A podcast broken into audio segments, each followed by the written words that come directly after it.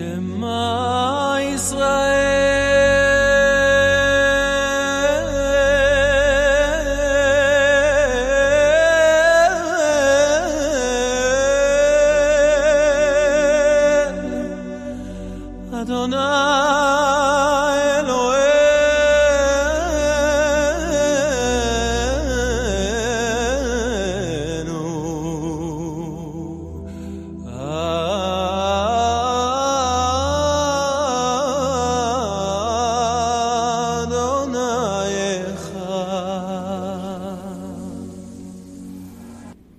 Барух Шемковод, Малхутола Улам Вает. Слушай, Израиль, Господь Бог наш, Господь один.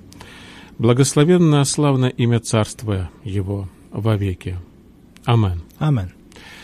Шаббат шалом, дорогой учитель. Шаббат шалом. Шаббат шалом, дорогие наши радиослушатели, телезрители. Добро пожаловать на Брит Хадаша. Напомню, что мы – это доктор Александр Болотников. Прошу любить и жаловать. Ваш покорный слуга Андрей Некрасов. Я, кстати, пока стесняюсь назвать себя как-то вот не доктор там, я пока еще не доктор, я пока еще не магистр даже. Ну ничего, ничего. Но зато Дай Бог бакалавр. через пару лет О. станешь магистром. Да, потому что а, обычно получают, ну, бакалавром себя люди не называют, да. Вот. Ну да, потому что слово bachelor означает как выпускник э, института бакалавр и как э, холостяк, а ты не холостяк. Да, очень интересный момент. Учитель, вы подметили, просто я даже не знаю, как на это ответить. Ну, в общем, э, дорогие друзья, пожалуйста, прошу любить и жаловать и нашего дорогого учителя, и вашего покорного слугу. Сегодня у нас будет очень интересная программа. Как обычно, в программе Предходаша мы разбираем то, что называется Новым Заветом. Или, по крайней мере, то, что кто-то когда-то давным-давно назвал НЗ или Новый Завет. Ну и сегодня у нас первая глава первого послания Коринфянам. У нас была уже одна вводная программа, а сегодня мы будем углубляться. Но вначале позвольте Ну, мне... фактически, вводную программа и была посвящена первым 17 стихам первого послания Коринфянам, потому что фактически э, здесь идет такое длинное вступление, приветствие, там упоминаются все эти имена, и Крисп, там и другие, э, которые участвуют э, э, в Коринфе. Ну и как бы вот в конце концов вот у нас выходит на ту часть, которую мы будем вместе изучать. Это такая большая часть до второй главы, с 18 текста первой главы до последнего стиха второй главы. Ну и э, сегодня, как вы, наверное, уже увидели наши дорогие телезрители, некоторые нас смотрят и правильно делают, тоже очень хорошо нас смотреть, но я также напомню, что нас можно также и слушать, во-первых, на радио, сразу на двух частотах, и одна частота даже в цифре.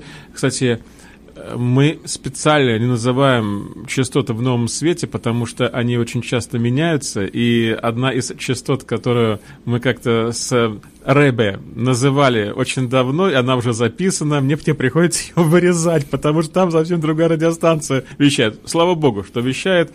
Но я хочу вам сказать, что частота в Европе, она у нас должна быть, по крайней мере, 10 лет, у нас лицензия на 10 лет, 1602 ЭМ, радиоцентр, и это наша лицензия. Так же, как и в Новом Свете, это 100,7 FM и 1040. Ну и кроме того, вы можете нас смотреть на Facebook Live, на канале YouTube, кстати, не на канале, а на каналах, потому что канал и Славик Фэмили, и канал доктора Александра Болотникова, и также вы можете слушать наши программы в виде подкастов. И многие уже заметили это, благодаря нас, и очень много нас слушает в виде подкастов, потому что это очень удобно, особенно для тех, кто путешествует, кто едет в траках. Это всегда очень здорово, очень удобно, можно слушать и переслушивать. И для тех, кто нас слушает, но не смотрит, мы сейчас объявим тему нашей сегодняшней передачи. Был ли апостол Павел философом? Очень такая интересная, непростая тема, потому что мы будем здесь очень серьезно касаться этого вопроса. И я, наверное, предлагаю с самого начала уже окунуться в Священное Писание, да, Александр Владимирович? Так с, есть, да, пора с читать, вашего... пора читать. Прочти нам, Андрей Валерьянович. Да. Э, какой стих, вы думаете, чтобы я прочел? 18 Ну, я думаю, что нужно э, прочитать э, с 18 э, по э, 25 э, текст. Хорошо, с удовольствием. Итак, первое послание к Коринфянам, первая глава. «Ибо слово о кресте для погибающих и родство есть, а для нас, спасаемых, сила Божия.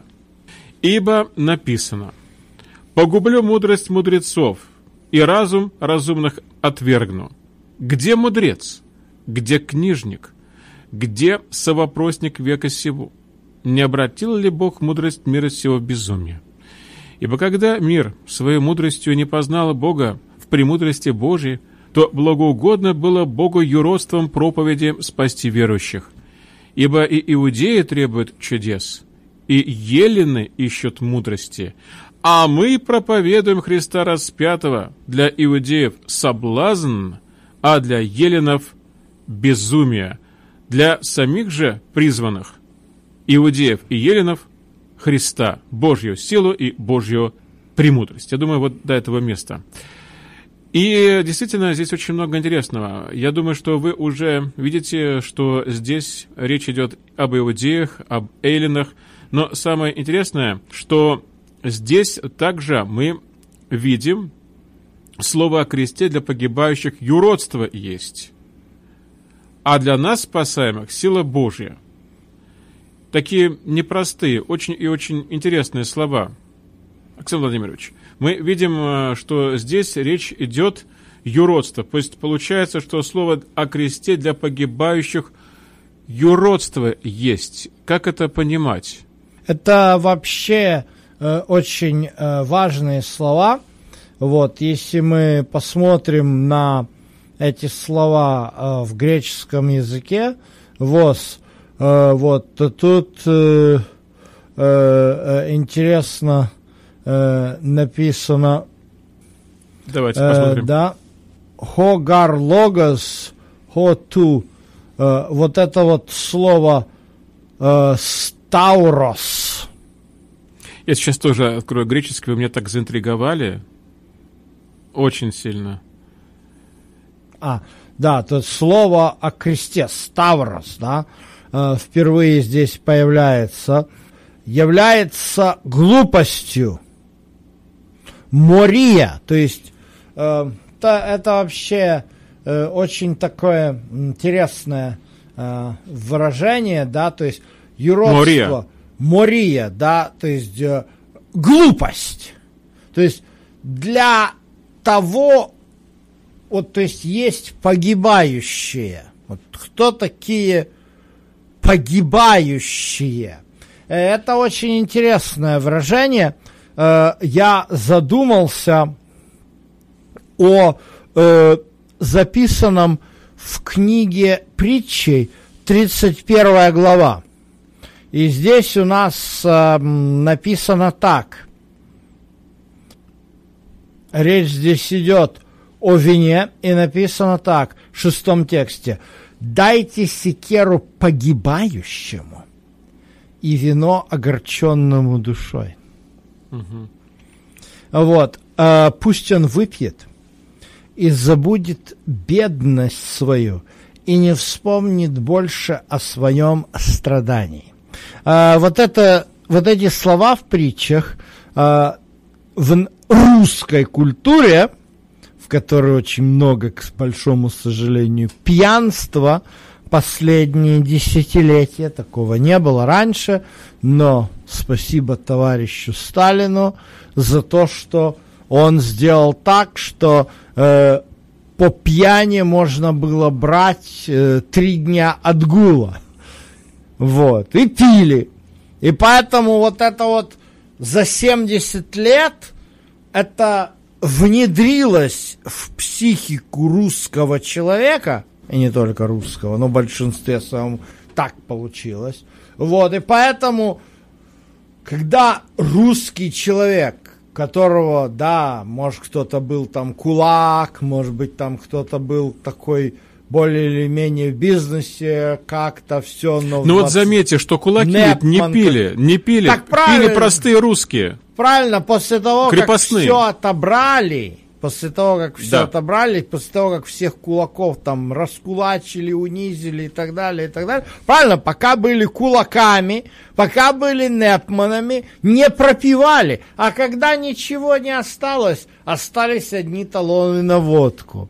Mm. Вот, то есть Сталин споил русское общество, и все оно начало вот через такое пропускаться – Ой, моя душа горькая. То есть это, э, это уже сто лет проходит, скоро будет сто лет.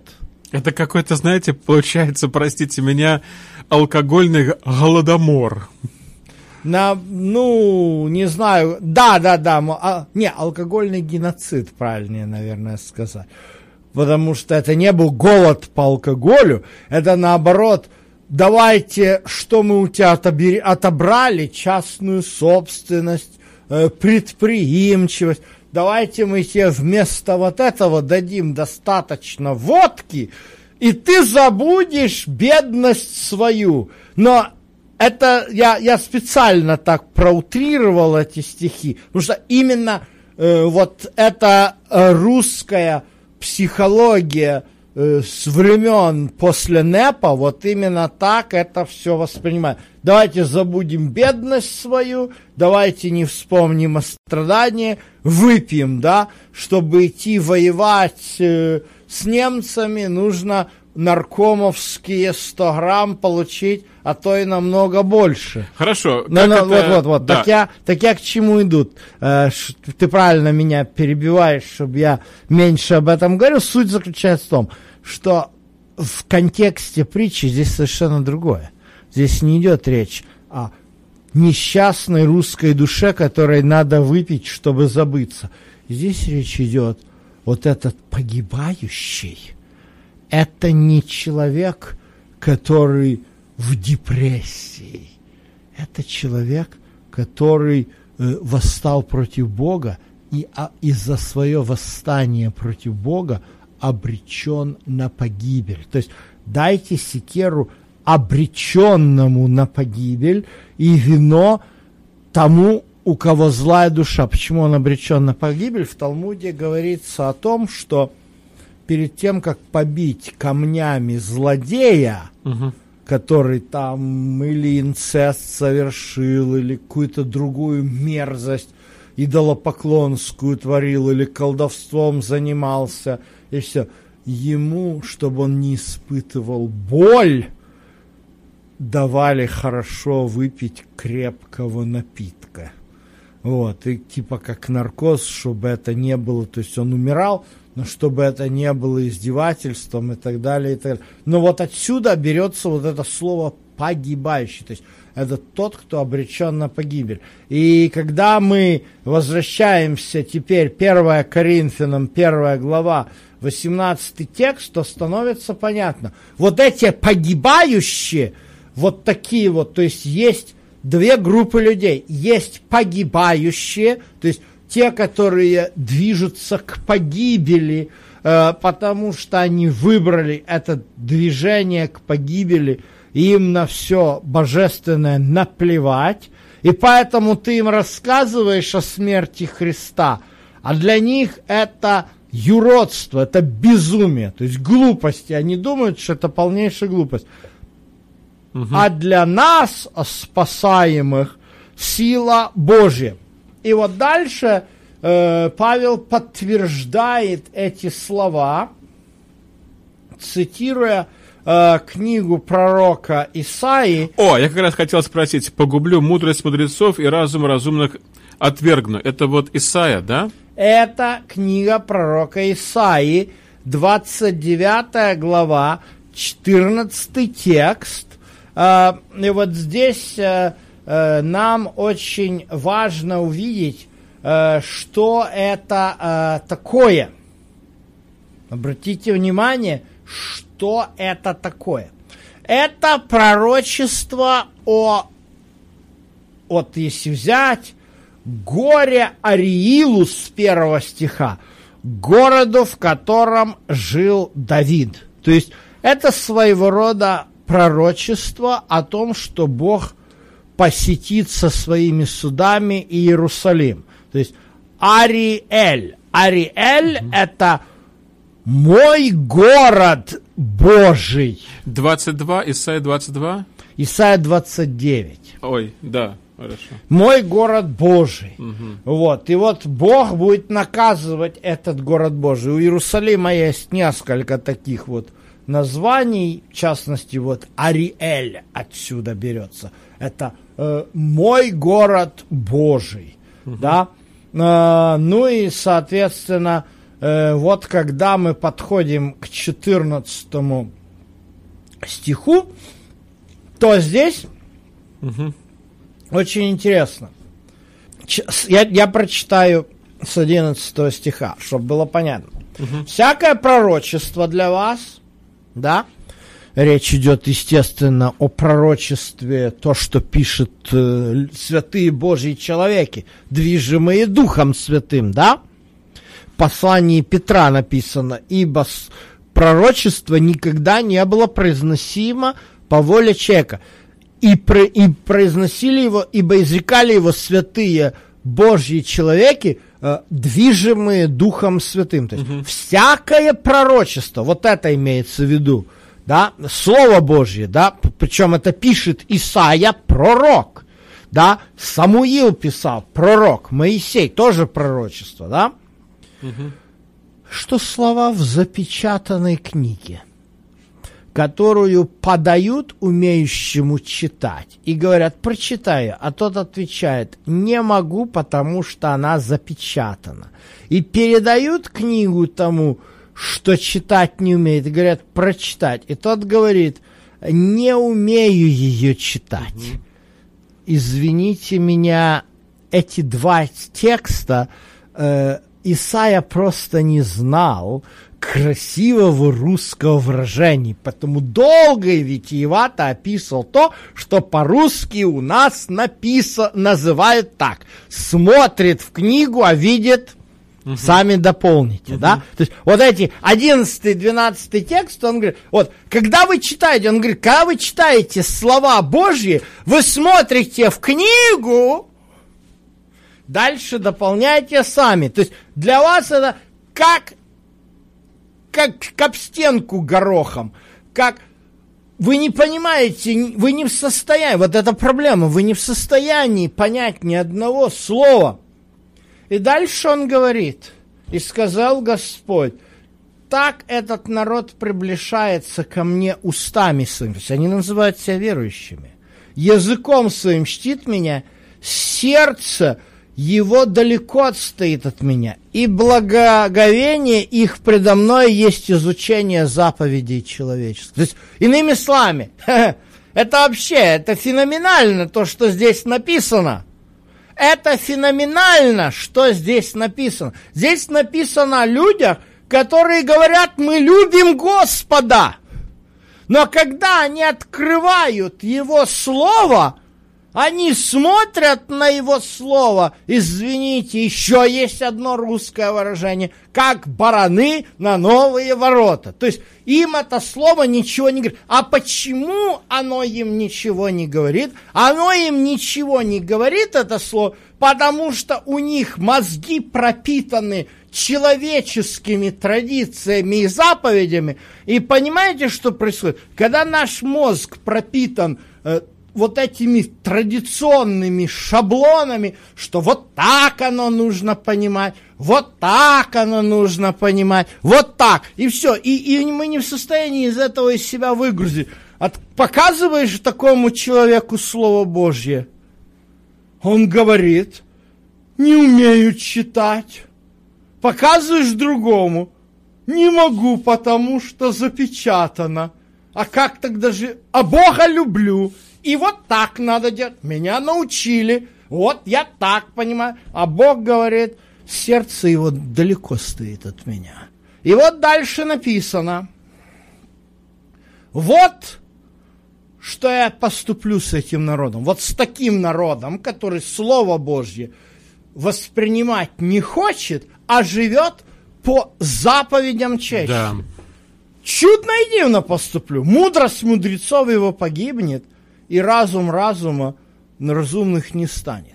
Как этот текст Павел использует? То есть вы понимаете, вот этот текст из Исаии 29 глава. То есть пророк сокрушается о том, что есть такие люди, которые заявляют, что вот они любят Бога, и вот они даже молятся Богу, но Слово Божье в них не вмещается, а отскакивает от них, как от стенки горохов. Но они такие верующие, такие мудрые. Вот таковы их.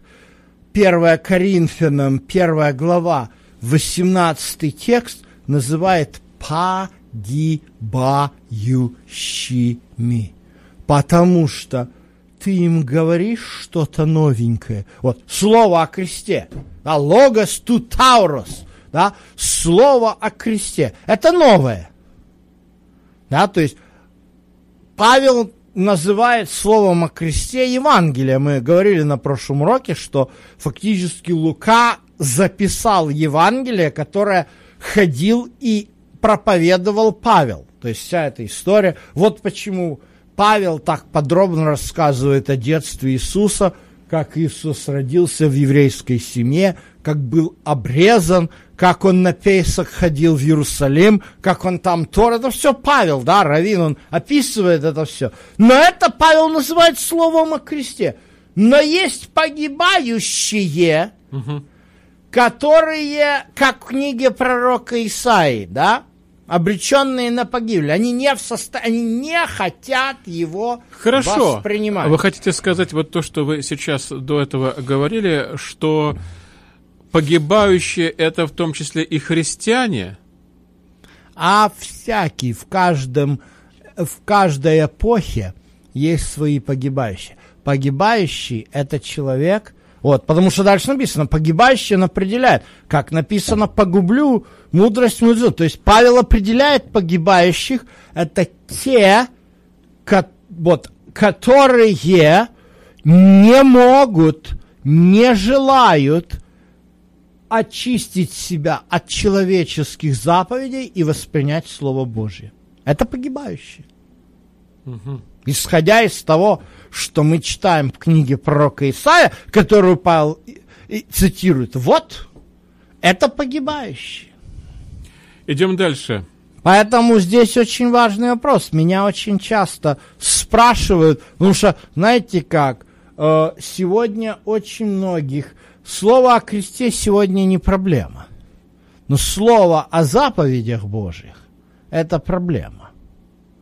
И меня очень часто спрашивают, а что если я вот не знаю, никогда не имел и так далее, вот не нужно, я погибну или нет, я ж так люблю Иисуса.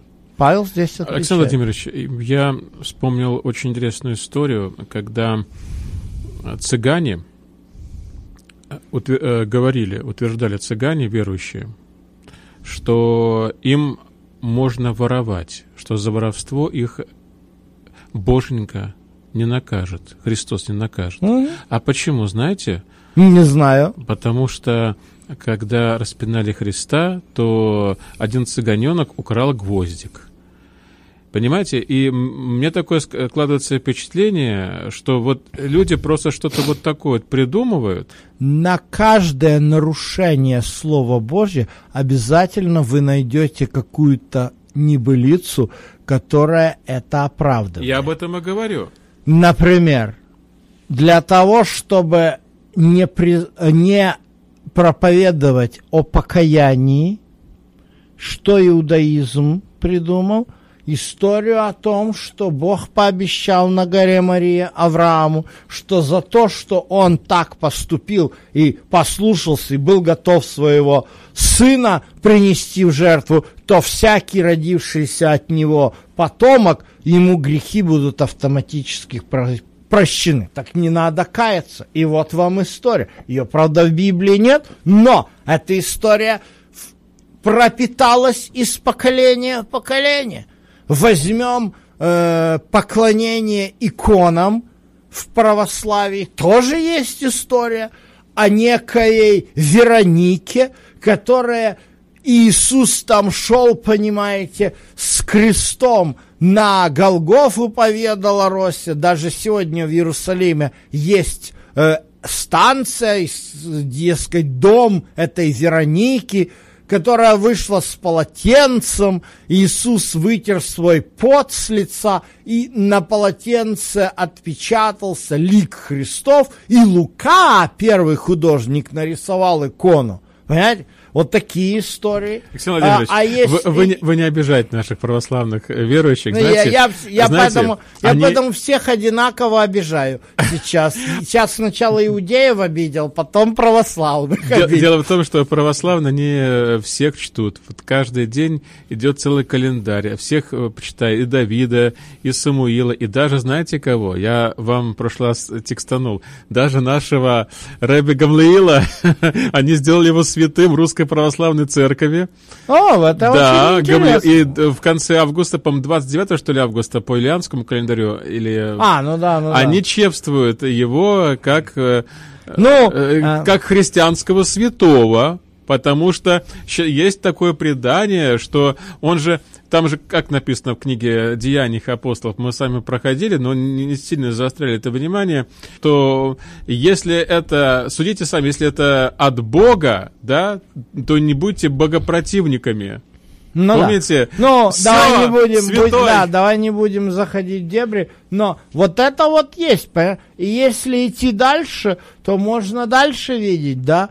Э, Лютер отвергал Божьи заповеди, Э, рассказывая свое предание о том, что в Библии самое главное благодать. То есть на каждое нарушение Божьего Слова есть оправдание в виде предания человеческого. И все это красиво в истории очень задокументировано. Алексей Владимирович, ну вот смотрите, мы здесь видим дальше, вот мы смотрим, да, что апостол Павел – как бы балансирует на грани чего-то святого и философия. Смотрите, куда он идет. Где мудрец, где книжник, где совопросник века сего? Не обратил ли, Бог слава ему, мудрость мира сего в безумие? Видите, ибо когда мир своей мудростью не познал Бога в премудрости Божией, то благоугодно было Богу юродством проповеди спасти верующих. Вот мы, смотрите, э, вот он пишет, что иудеи требуют чудес, да? Елена ищет мудрости. Чего ищет апостол Павел? Тут два, как говорится, момента. Первое. Вот у нас представлена мудрость мира сего. София. Угу. Мудрость. Филио – это любить философия. Вот это то, что Павел называет мудростью мира сего. Почему именно так? А потому что еще с времен, когда э, мы сдавали на кандидатский минимум в аспирантурах советских э, экзамены, будь ты физик, э, будь ты математик, будь ты историк, философию обязан сдать. Ну, понятно, что диалект, философия... Которая... Но Виктор Ях, э, Ляху нам, э, нам преподавал философию. Мы здесь философию учили. Да, ну, понятно. Но Виктор Ляху преподавал из, с исторической точки зрения, а э, в советских вузах нас учили философии диалектики и прочее, потому что это был аппарат, с помощью которого мы должны были индоктринироваться в марксизм и ленинизм, если ты помнишь. Вот. Так... А вот я, честно говоря, учитель, я прошу прощения, это немножечко идет в сторону опять, но я пытаюсь понять, а какое отношение философия имеет к марксизму-ленинизму? Да, очень простое. Ты что, Андрей Валерьянович? Марксизм и ленинизм – это это вообще кощунство это... какое-то. Не, не. Марксизм-ленинизм это, это производная диалектической Мат- немецкой школы. Гегелев, Гегель, Файербах и прочие эти товарищи, которые заложили основу диалектического Материализм. материализма. Вот я теперь вспомнил. Это, это, вот... Да, Поэтому, как говорится, идет так, диалектический материализм, дальше идет марксизм. Потому что что такое диалектический материализм? Как бы э, вот, вот тут очень важно. Диалектический материализм это, э, это учение о мироздании. Есть другие учения о мироздании, потому что разные есть философские школы, но это как раз то, что нас с тобой сейчас на этом на нашей передаче интересует. Потому что марксизм это уже обществоведение, экономика, а ленинизм это революция. Вот, поэтому здесь как бы нас это сейчас меньше касается. Но как бы марксистская социология и экономика, да, das Kapital, э, вот, э, толстенный, он не, не пришел с воздуха, он базируется как раз на диалектическом материализме. Вот очень жалко, что сейчас не изучают этот момент. Вот это очень важно, чтобы в высших учебных заведениях проходили хотя бы, может быть, не то чтобы глубоко, но хотя бы касались этого момента, чтобы понять, что, а что такое вообще коммунизм, э, с чем это все едят. Ну, здесь... Как, как так, что три человека полмира чуть ли не привели к, к светлому будущему? А, Три человека. Были бы они три человека, Андрей Валерьянович, Андрей Валерьянович. Сколько здесь в Америке поуезжали сумасшедших людей из царской России, оставаясь при этом коммунистами. Да. Причем, ай-яй-яй-яй. Хорошо. Самое болезненное для меня это сказать, что эти коммунисты, что были в Советском Союзе, в, в царской России, что сюда приехали, очень многие были евреями. Очень многие. А очень знаешь многие. почему? Почему? А потому что дурное царское правительство антисемитское не пускало евреев в свои вузы.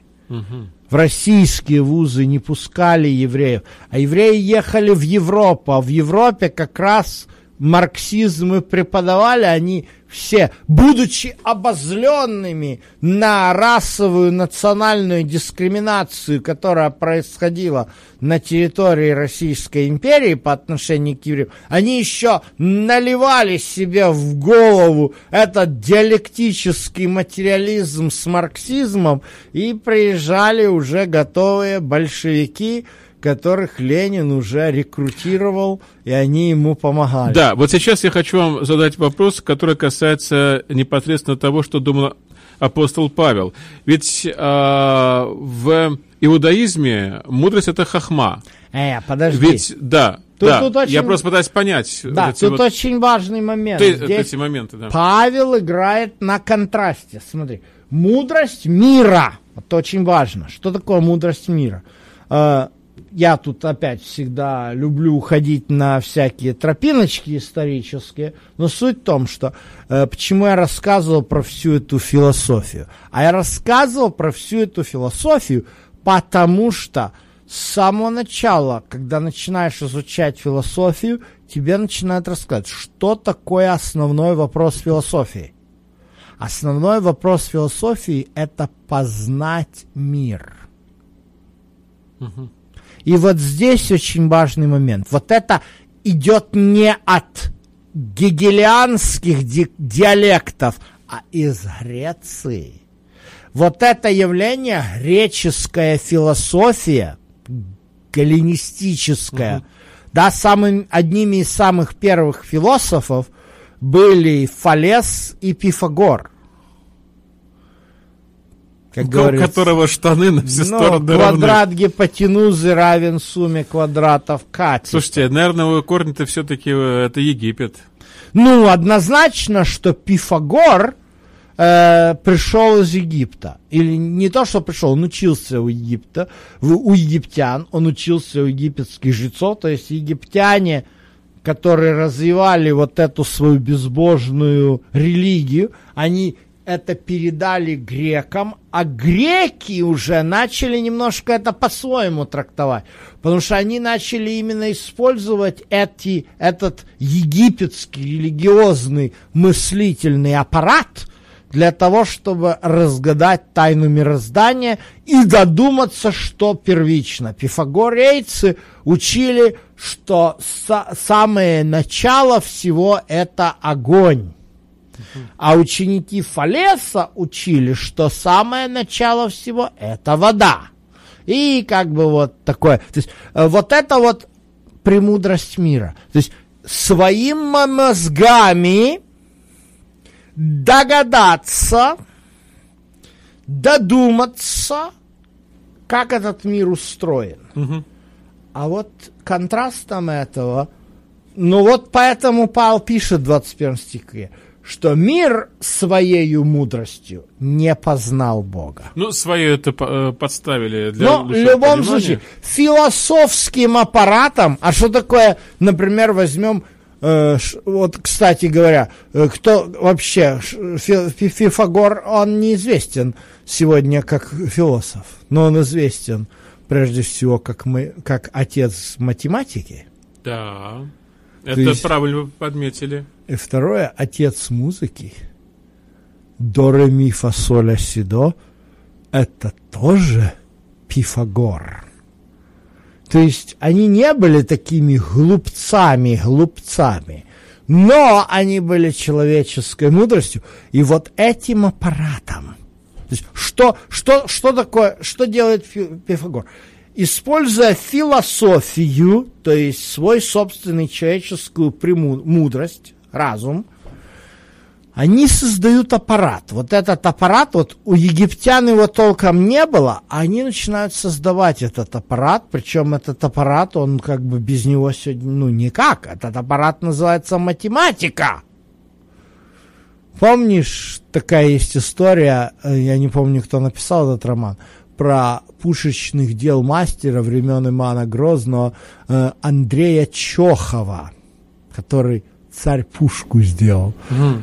И там есть такая история, как Андрей Чохов учился у немца, который ну, при, начал пушки лить. И немец ему говорил, «Эй, русский болван, нельзя пушка на глазок лить, нужен математик, а то разорвет». Царь пушку не послушался Андрей Чохов, немца, сделал самую большую пушку, до сих пор в Кремле стоит, на глазок, попробуй с нее выстрелить. Мало не покажется. Так ее разорвет, наверное. Так однозначно, потому что поэтому она никогда и не стреляла. Вот. Поэтому математика это дело серьезное, без нее никуда. Но познать ею Бога нельзя. То есть я это специально говорю, потому что у нас сегодня есть очень такие горячие головы. Эти горячие головы говорят, а нас обманывали, что наука, там эволюция, та -да -да. давайте будем все э, это отбросим, будем верить, что плоская земля. Нет, угу. это глупость. Если ты веришь, что есть плоская земля, то тогда, пожалуйста, будь искренним перед самой собой и просто выброси мобильный телефон и езди на автомобиле, по бумажной карте. Александр Владимирович, люди смотрят на Ютьюбе про плоскую землю только потому, что это интересно. Люди с ума сходят от того, что они смотрят на Ютьюбе. Насмо... Я, я, я, осо... я, я уже насмотрелся достаточно многих людей, которые просто потеряли, откровенно говоря, душ... не только духовное здоровье, но и душевное здоровье, потому что люди не понимают, что YouTube это система, которая, если ты ее не будешь использовать, она будет использовать тебя. Да. Хорошо. Потому что ее предназначение не дать тебе знания и образование и не показать истину, а продать тебе чего-нибудь. Поэтому, если ты посмотрел один раз про плоскую землю, тебе покажут еще, и еще, и еще, и еще. И если ты не понимаешь, чем тебя кормят, то тебя будет этим кормить, пока с ушей не полезет. Вот.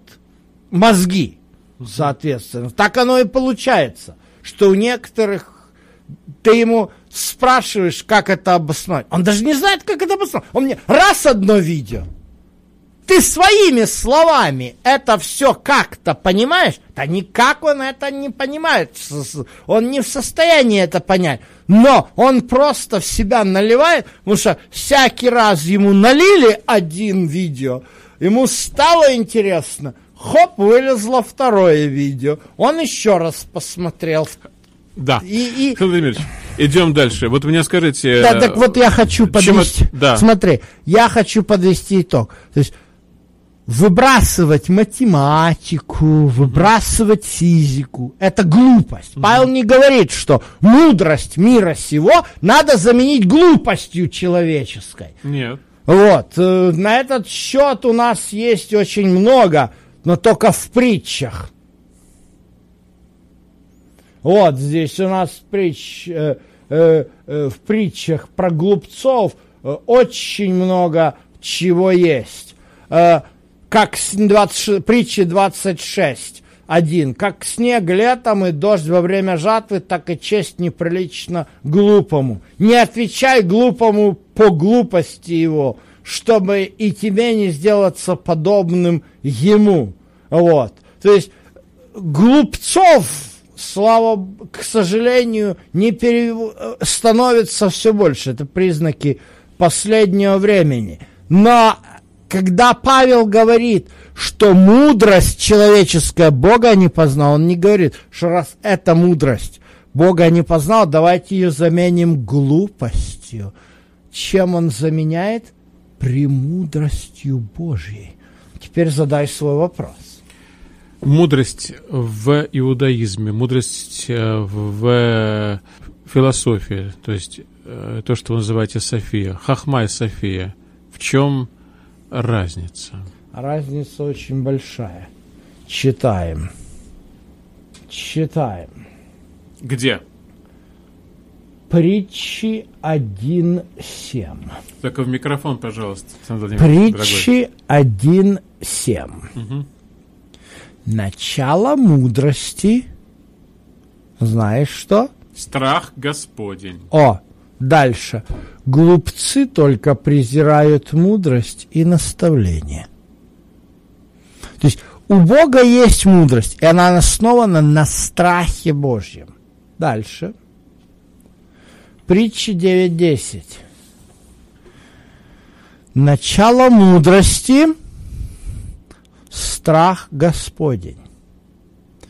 Познание святого – разум.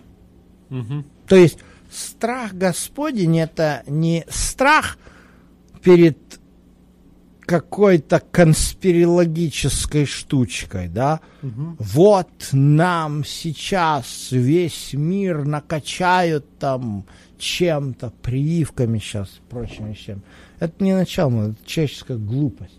А вот страх Господень, это что-то другое. Не это... знаю, не знаю, Александр Владимирович, вопрос. Ладно, другая уже тема сейчас пойдет. Тема не другая, тема о том, чем наш разум мы питаем. Да. Откуда? Вот этим вот пытаемся выяснять это все. Вместо того, чтобы познавать Бога, чем люди занимаются? Ерундой занимаются. Целыми днями смотрят что сказал Билл Гейтс по поводу, как он прививками весь мир будет отравлять. Это что, это Бог желает, чтобы мы это смотрели? Нет, Бог хочет, чтобы мы его познавали. Познание святого. Вот, ну и последнее. Да, согласен с вами в этом. Ну и последнее. Начало мудрости, это притча, э, Псалом 110 стих 10, очень важный. Начало мудрости – страх Господень. Разум верный у всех исполняющих заповеди его. Тору. Тору. То есть мудрость – это Тора, а Тора – это Божье откровение. Поэтому то, что здесь у нас в первом послании к Коринфянам, первая глава, Павел нам пытается показать, это как раз вот это противостояние.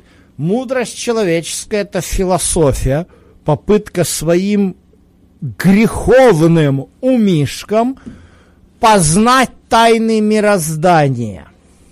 А э, премудрость Божья основана на Торе, которая является Божьим откровением. И выглядит это на деле так. Когда приходит Пифагор, Архимед, э, Аристотель, Платон, каждый из них выдвигает, да, вот Аристотель, здоровенную книгу, физика называется, это все про природу, про мироздание. Вот так, вот так, вот так. А Тора содержит каждой главе слова. И сказал Бог Моисею, скажи сынам Израиля. То есть Тора, премудрость Божия, это его слово. Угу.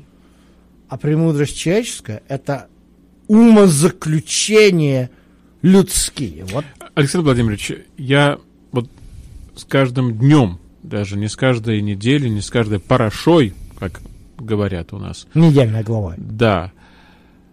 Все больше, больше убеждаюсь, что без Тора мы не можем жить. Мы не можем и шагу вступить. И самое прискорбное, то, что я еще хочу сейчас донести, может быть, до наших слушателей, телезрителей, и не знаю, как вы к этому отнесетесь, то, что ну, не может христианин жить без Торы.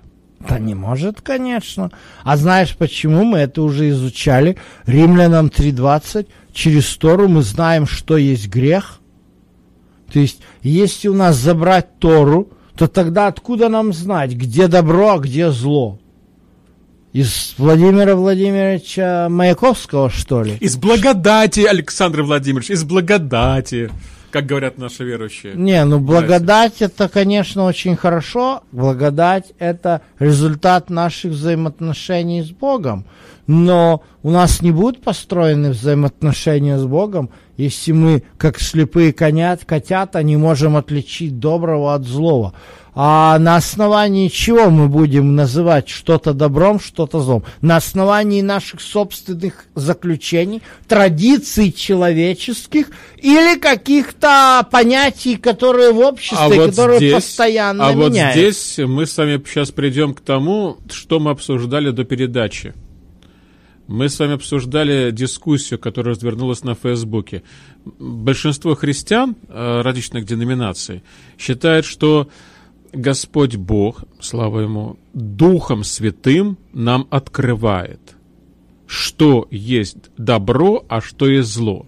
Не Тора, а, а Моис... Дух а Святой. А Моисею он не Духом Святым вот, открывает. А вот, пожалуйста. Вот в этом-то и вопрос. Моисею кто открывал? Святой Дух или неизвестно кто?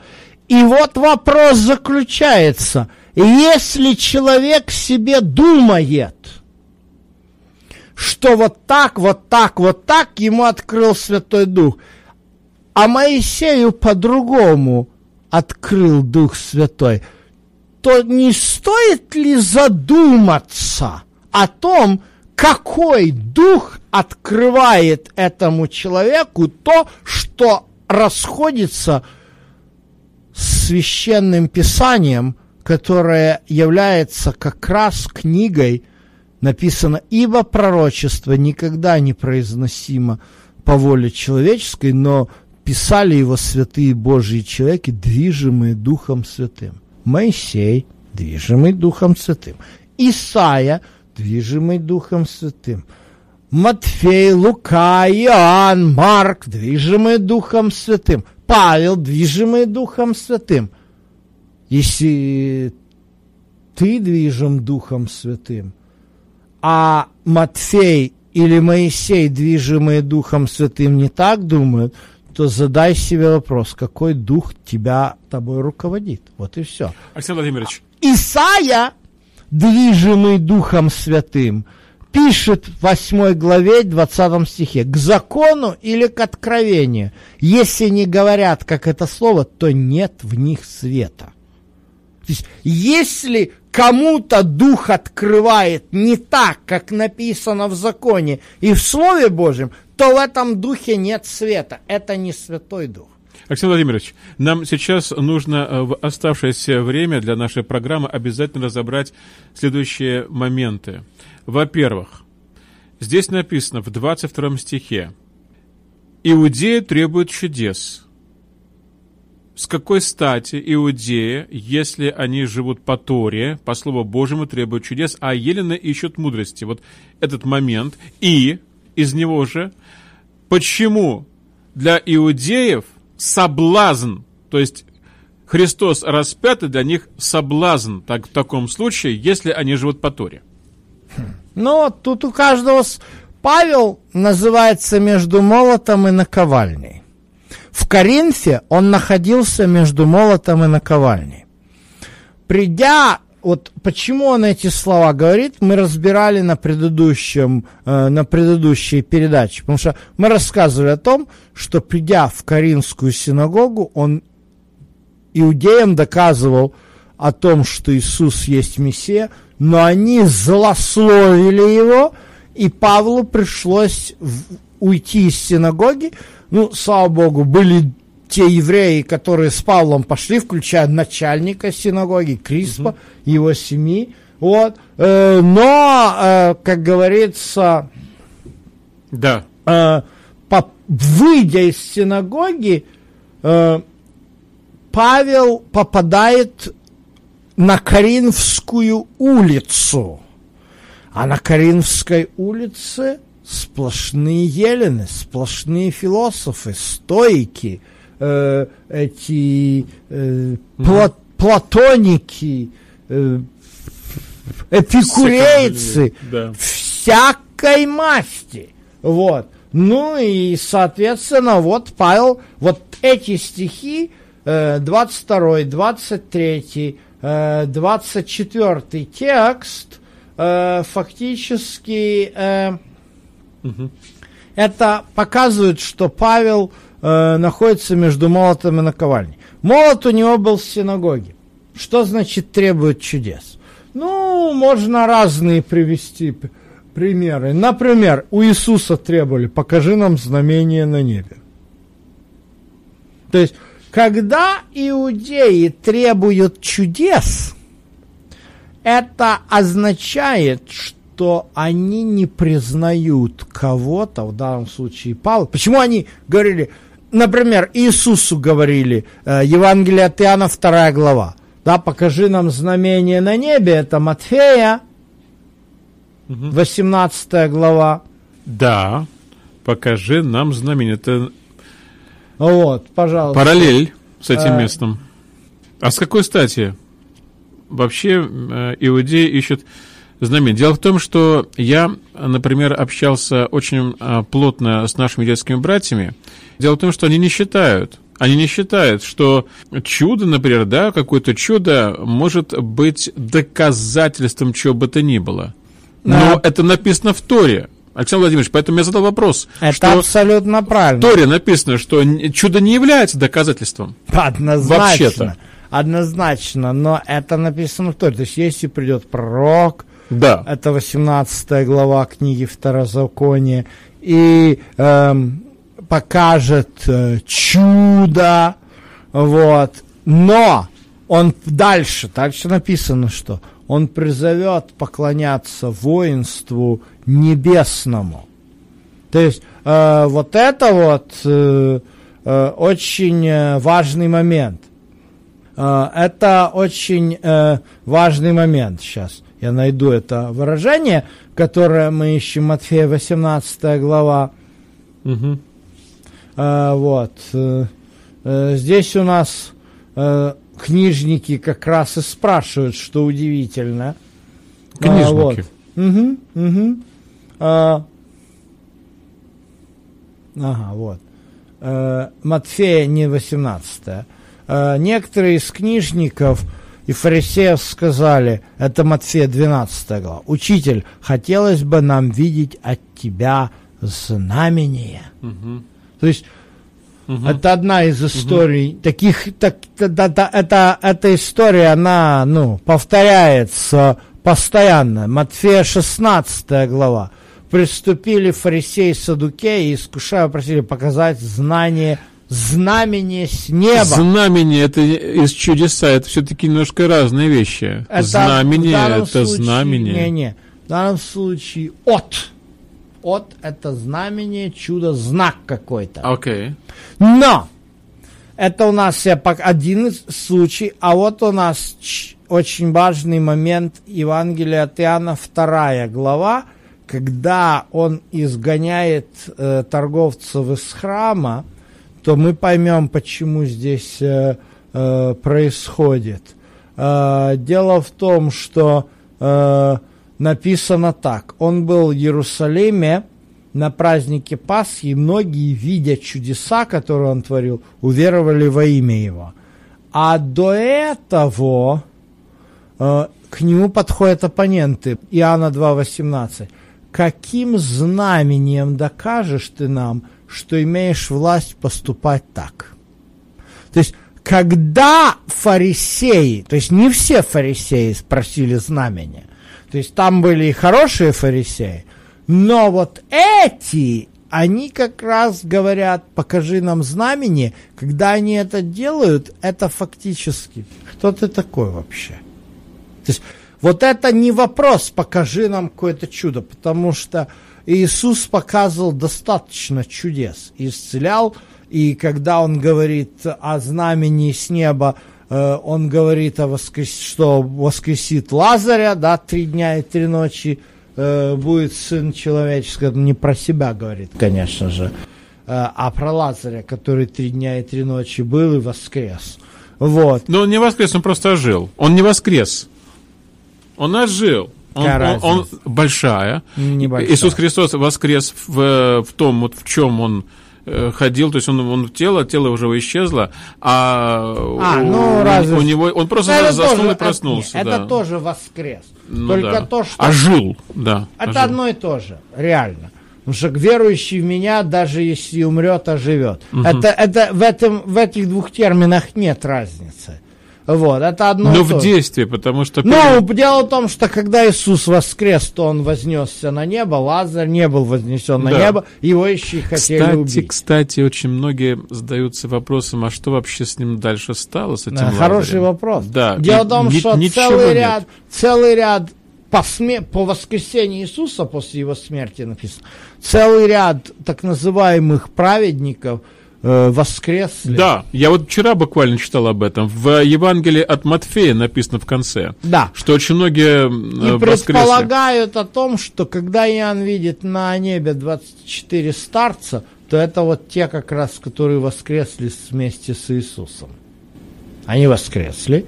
Воскресшие явились в Иерусалим и свидетельствовали. Ну, интересно, Но правда. я, я, Я- я- э, мы не можем утверждать стопроцентно, что э, они воз- оказались на небе. Э, вот, подобно Илье, Еноку. Но они должны были, должны были куда-то деваться, в конце Да. концов. Ну, видишь, Лазарь, допустим, то его хотели убить. Ну да, потому что люди приходили, чтобы посмотреть на этого Лазаря. Так они уверовали в Иисуса, и поэтому его хотели убить. Фарисеи и книжники. Да. Вот. А, опять же, возвращаясь к нашей теме. э, дело в том, что когда мы говорим, Интересно. э, иудеи ищут знамения, для чего вот это показал? Я как раз это показал не для того, что иудеи такие ищут чудо, наоборот. Зная пометуя о том, что для иудеев чудо не играет решающей роли, никогда. Отговорка о знамени означает, ну, покажи нам знамение. То есть Иисус совершил массу знамений и чудес, и те, кто этого требовали от него, они таки не поверили. И им он ничего не показывал, потому что это было все равно, что метать бисер перед свиньями. Соблазн. Почему соблазн? Вот скажите, для иудеев соблазн. А что, что соблазн? Соблазн заключается в том, что раз, о, и здесь же Павел говорит о кресте – то есть, понятно, это не в современном понимании, ни в коем случае это нельзя здесь э, э, под, при, как, как это приписывать сюда испанскую инквизицию, э, Николаевские избиения, да, э, ну, про испанскую инквизицию мы уже много говорили о том, как евреев принуждали обратиться. Про Николая Первого, который э, выкрадывал млад... маленьких э, детей, ну, буквально десятилеток, одиннадцатилеток, э, на территории Белоруссии эти рекрутские команды э, выкрадывали у родителей э, детей, забирали их туда, в, в Казань, в эти армейские лагеря. Да, мы об этом говорили, когда изучали Тору. Да, когда э, их били, принуждали принимать э, православие, целуй крест, целуй крест, то понятно, вот это выражение сегодня для евреев, его больно слушать, слово о кресте, потому что он сразу образ возникнет исторической памяти, когда подходит, целуй крест. Ну, правильно, убьем. потому что мы никогда с вами не слышим ничего подобного, чтобы то же самое, простите меня за слово, вытворяли иудеи по отношению к христианам. Никто из иудеев не заставлял христиан обрезываться или еще что-то делать. Ну, Правда? Это, это только христиане. Бы... Это да, только христиане требовали но, от иудеев. Но подобное. здесь как бы ну, это неравноценные вещи по одной простой причине. Э, я бы с такой логикой не согласился, а, почему? Ну, я предполагаю, что вы не согласитесь с такой. Да, почему? Потому что, когда мы говорим о насильственном обращении евреев в христианство, мы говорим о том, что евреи оказывались на территории христианских государств. Да. Будь то Испания, будь то Англия, Франция, э, места в Германии некоторые и, естественно, царская Россия. Вот. Э, у нас никогда не было ситуации, когда только последнее время, э, с 48 года, впервые христиане проживают на территории еврейского государства. И здесь как бы ситуация интересная, ее тоже нужно правильно представлять. Да, действительно, если ты православный какой-нибудь араб, тебя наоборот на территории государства Израиль все будет хорошо. Да, тебя никто не будет прессовать, потому что э, еврейское государство, в отличие, допустим, от некоторых мусульманских, горячих голов, не все, но есть радикально настроенные имамы, которые призывают там неверных э, убивать и притеснять и так далее, и так далее, и считать их недочеловеками. В исламе это как бы есть. Христиане это недочеловеки, это зимми. Вот. Еврейское государство к христианам православным, католикам относится нормально. А, ну, православные, ну, пожалуйста, нет проблем. Но проблема в том, что еврейское государство, в связи с тем, что в нем есть религиозная составляющая, то есть это светское государство, но там некоторые министерства постоянно находятся в руках религиозников. Из-за этого обратившихся, то есть принявших Иисуса евреев, могут подвергать серьезному преследованию. Да.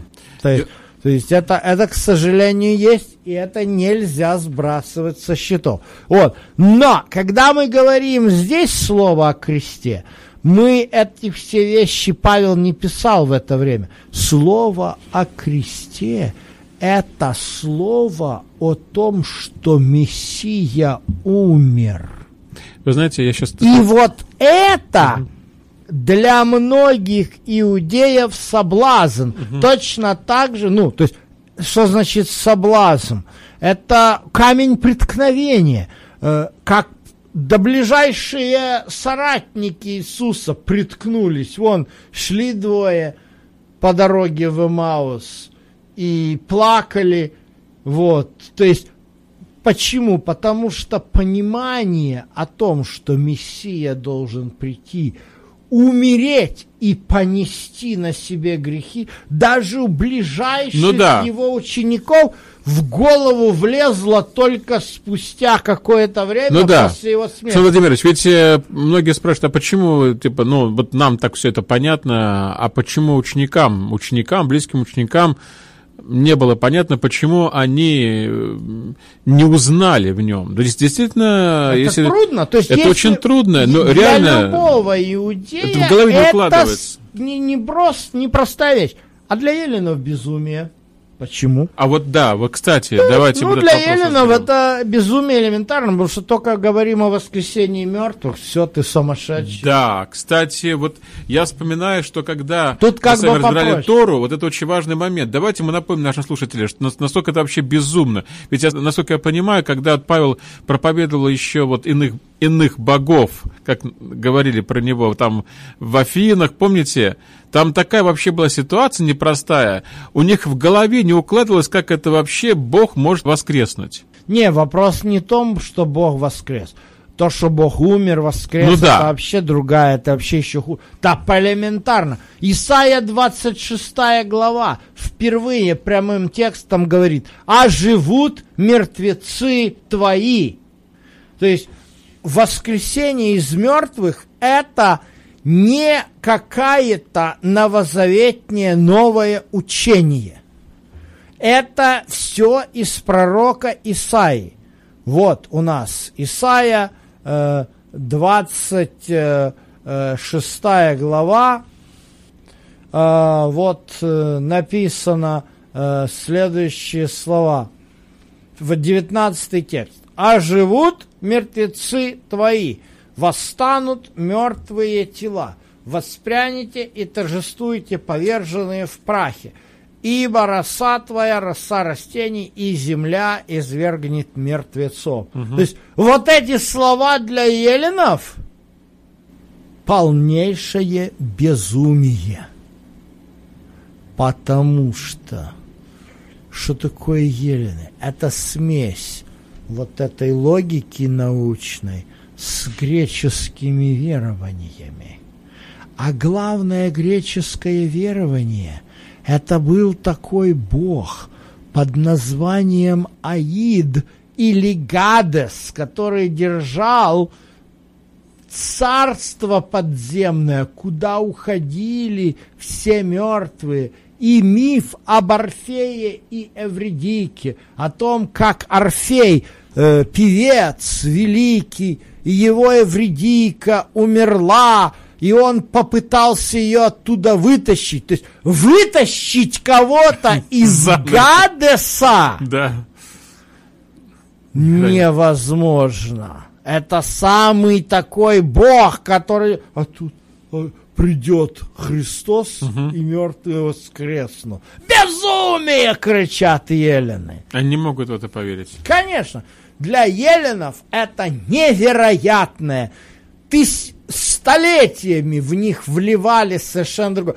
Вот, возвращаясь к тому, о чем мы с тобой начали беседу, о том, как трудно поменять человеку мозги, чтобы он поверил откровению Божьему. Вот это Павел говорит. Трудно. У иудеев э, есть свои традиции, и им начинаешь рассказывать о кресте. И это соблазн, ну как это Мессия умер, ну как это Мессия умер. Вот, для них, даже для ближайших апостолов, еле-еле дошло. Угу. Это трудная вещь. А для Еленов это вообще безумие. Как это он умер, воскрес, еще и всех остальных воскреснет. Да не может такого быть. То есть, и это все почему? Что там есть определенный миф в иудаизме, и тут есть определенный миф. Там связано с образом Мессии не совсем правильным, а здесь в иуленизме связано с их понятием о мироздании. Ну да. Ну что ж, э, дорогой Александр Владимирович, я думаю, что мы очень хорошо разобрали эту тему. Прекрасно.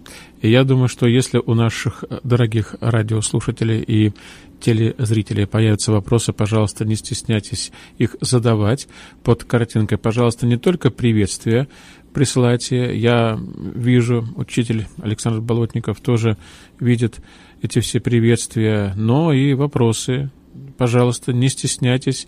Знаете, меня учили так, что если даже, даже вот ты готов, да, вот э, задать любой вопрос, потому что некоторые боятся выглядеть глупыми в лице тех, кто смотрит, в нашем лице, неправда. Я всегда задаю вопрос, если я что-то не понимаю, что-то не знаю, даже если это кажется как-то странным. Потому что на самом деле потом выясняется, что мудрые века сего оказались безумными. Учитель, слушайте, пожалуйста, молитву.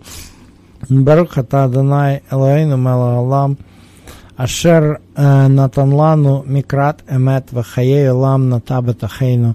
Барух ата Адонай Нотен Гамикра. Благословен Господь Бог наш, Царь Вселенной, даровавший нам истинное Писание и глаголы жизни вечной есть в нем. Благословен Господь, дарователь Писания. Аминь. Аминь.